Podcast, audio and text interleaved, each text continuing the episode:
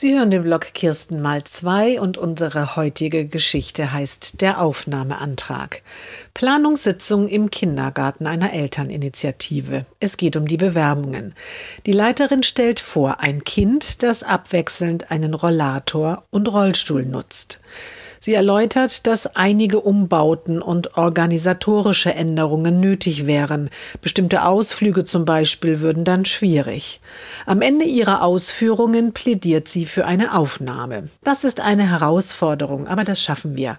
Schließlich haben wir schon inklusive Erfahrungen, auf die wir aufbauen können. Die Eltern diskutieren. Eine Mutter hat besonders viele Einwände. Was ist denn gewonnen, wenn die ganze Gruppe zurückstecken muss, weil wir sonst den Bedarf des Kindes hier nicht decken können? In einer Pause nimmt die Mutter des Mädchens die Mutter zur Seite. Du sei mir nicht böse, aber deine Tochter mit Down-Syndrom ist doch auch hier im Kinderladen. Warum bist du so entschieden gegen die Aufnahme des Jungen?